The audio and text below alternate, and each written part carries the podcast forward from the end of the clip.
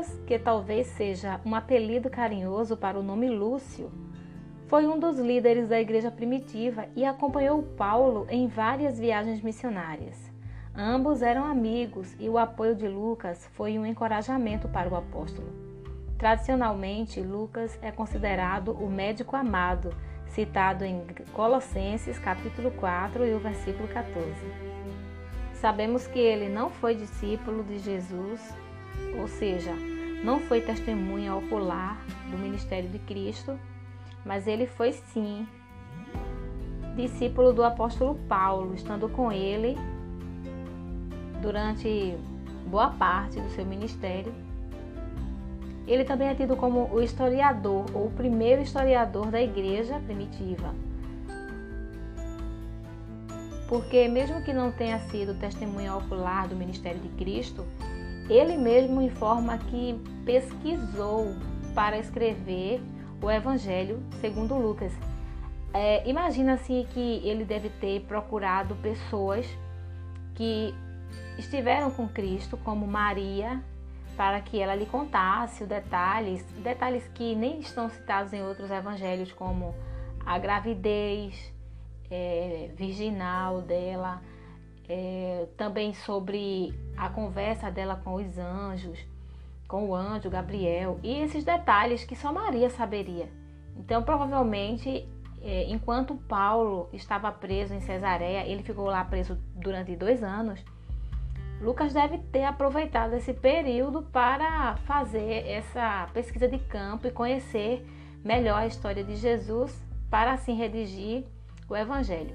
Lembrando também que o Evangelho, segundo Lucas, foi escrito ou endereçado para um tal Teófilo, assim também como o livro de Atos. Então, entende-se que o livro de Lucas e o de Atos era uma obra só e que Lucas endereçou esse bloco a uma única pessoa chamada Teófilo, sendo que na nossa Bíblia ele está dividido em duas partes, né? Um é o Evangelho segundo Lucas e o outro o livro Atos dos Apóstolos, que é o livro que conta a história da igreja primitiva.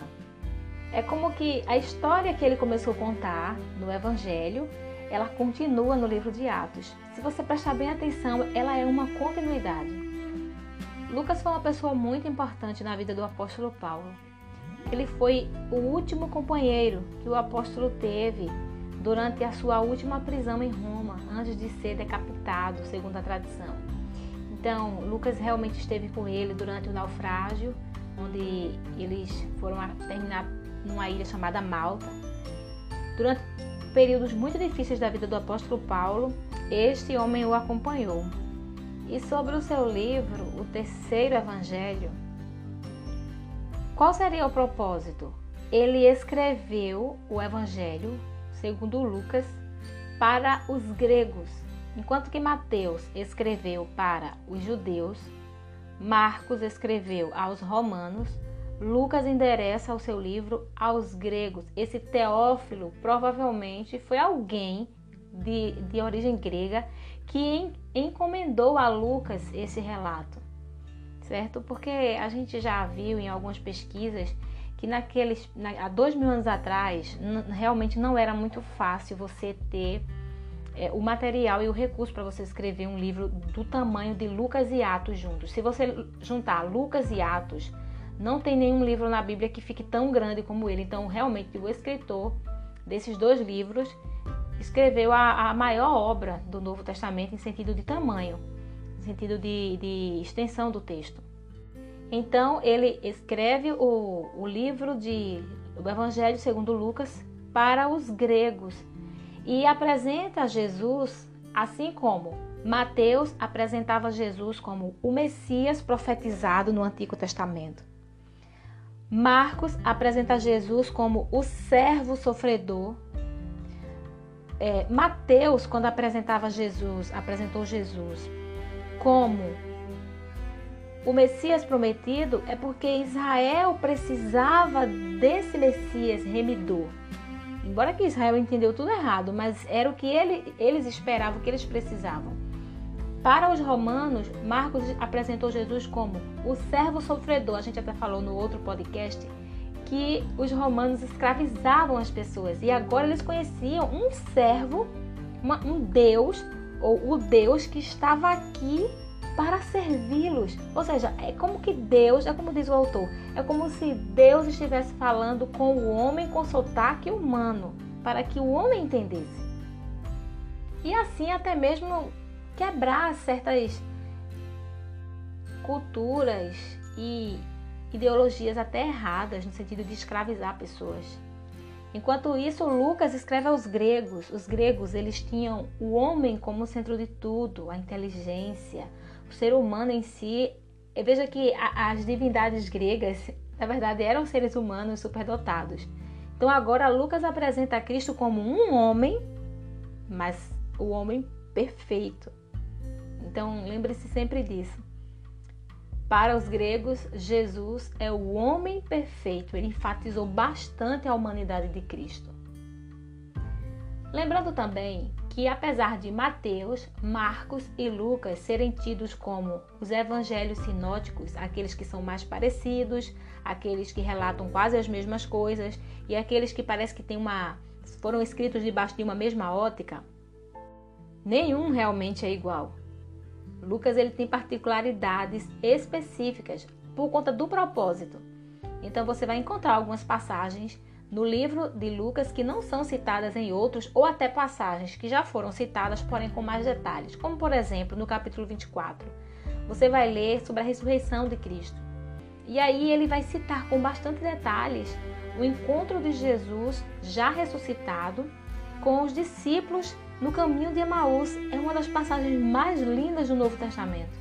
E ele conta isso com muitos detalhes, enquanto que Marcos apenas cita em um único versículo, e Mateus e João nem cita. Então, realmente, cada evangelho é repleto de surpresas e de profundidade e de peculiaridades que nos envolvem e nos ensinam, nos aproximam de Cristo, nos faz entender realmente quem ele é. Lucas narra a história de Jesus da perspectiva singular de um gentio, um médico e o primeiro historiador da igreja primitiva. Embora não tenha sido testemunha ocular do ministério de Jesus, ainda assim Lucas se preocupou com o fato de que as narrativas das testemunhas oculares fossem preservadas com exatidão e que os fundamentos da crença cristã fossem transmitidos intactos à geração seguinte. Na verdade, a gente tem muito que agradecer a ele. Muitas das parábolas de Jesus são encontradas em Lucas. Além disso, mais do que qualquer outro evangelho, o de Lucas apresenta situações específicas da preocupação de Jesus para com as mulheres. Sabe-se também que havia muito interesse em Jesus naquela época e muitas pessoas haviam escrito relatos de primeira mão a respeito dele. Lucas usou esses relatos e todos os outros recursos disponíveis como material para escrever uma narrativa exata e completa da vida do Senhor, os seus ensinamentos e também sobre o seu ministério. Como a verdade era importante para Lucas, então ele confiou enormemente nas narrativas das testemunhas oculares. Veja só, feche os olhos e creia, mas verifique por si mesmo. Isso é o cristianismo, não é fé cega. A Bíblia encoraja que investiguemos suas declarações completamente. Veja João capítulo 1, versículo 46, versículo capítulo 21, versículo 24 e até Atos capítulo 17 e o versículo 11. Porque a sua conclusão a respeito de Jesus é uma questão de vida ou morte.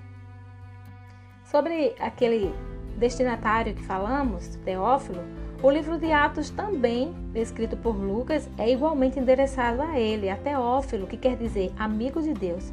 Por isso, esse prefácio pode ser uma dedicatória geral a todos os leitores cristãos. Lucas capítulo 1, do versículo 1 em diante. Tendo, pois, muito, muitos empreendido por em ordem a narrativa dos fatos que entre nós se cumpriram, segundo nos transmitiram os mesmos que os presenciaram desde o princípio e foram ministros da palavra, pareceu-me também a mim conveniente descrevê-los a ti, ó excelentíssimo Teófilo, por sua ordem, havendo-me já informado minuciosamente de tudo desde o princípio, para que conheças a certeza das coisas de que já estás informado. Então, Lucas já revela aqui que ele pesquisou minuciosamente e também ele revela que ele iria tentar colocar os fatos em ordem cronológica. Por isso dizemos que o, Evangelho segundo Lucas, dos quatro, é o que realmente mais respeita a questão da ordem cronológica dos fatos. Acredita-se também que Teófilo pode ter sido o patrono de Lucas, que ajudou a financiar a escrita do livro, como já falamos. É mais provável, no entanto, que Teófilo fosse um romano conhecido de Lucas com um forte interesse na nova religião cristã. Porém, o conteúdo do livro em si, ele aborda bastante a questão do Cristo, Jesus, homem, o homem perfeito, que realmente envolveria bastante o mundo grego. E sendo Lucas um médico, ele conhecia a importância de ser cuidadoso e minucioso. Ele usou sua habilidade de observação e análise para investigar exaustivamente as histórias a respeito de Jesus. Você pode ler a narrativa de Lucas a respeito da vida de Jesus como a, com a certeza de que foi escrita por um pensador esclarecido e um investigador minucioso. Como as boas novas são fundamentadas em uma verdade histórica, nosso conhecimento espiritual deve envolver uma investigação cuidadosa, disciplinada e minuciosa da palavra de Deus para que possamos entender como Deus agiu na história. Se este tipo de estudo não faz parte da sua vida, encontre um pastor, um professor ou até mesmo um livro que lhe ajude a começar e que lhe guie nesta importante parte do crescimento ou é, do crescimento cristão. De qualquer forma, a gente sabe que a fé cristã, ela não é uma fé cega. Você precisa estudar, você precisa pesquisar, você não pode simplesmente crer sem conhecer. Jesus não pede isso de nós, ele, ele pede para que nós investiguemos, para que nós busquemos conhecer cada dia mais. A Bíblia diz que o povo de Deus erra porque não investiga, porque não observa, não conhece, não estuda.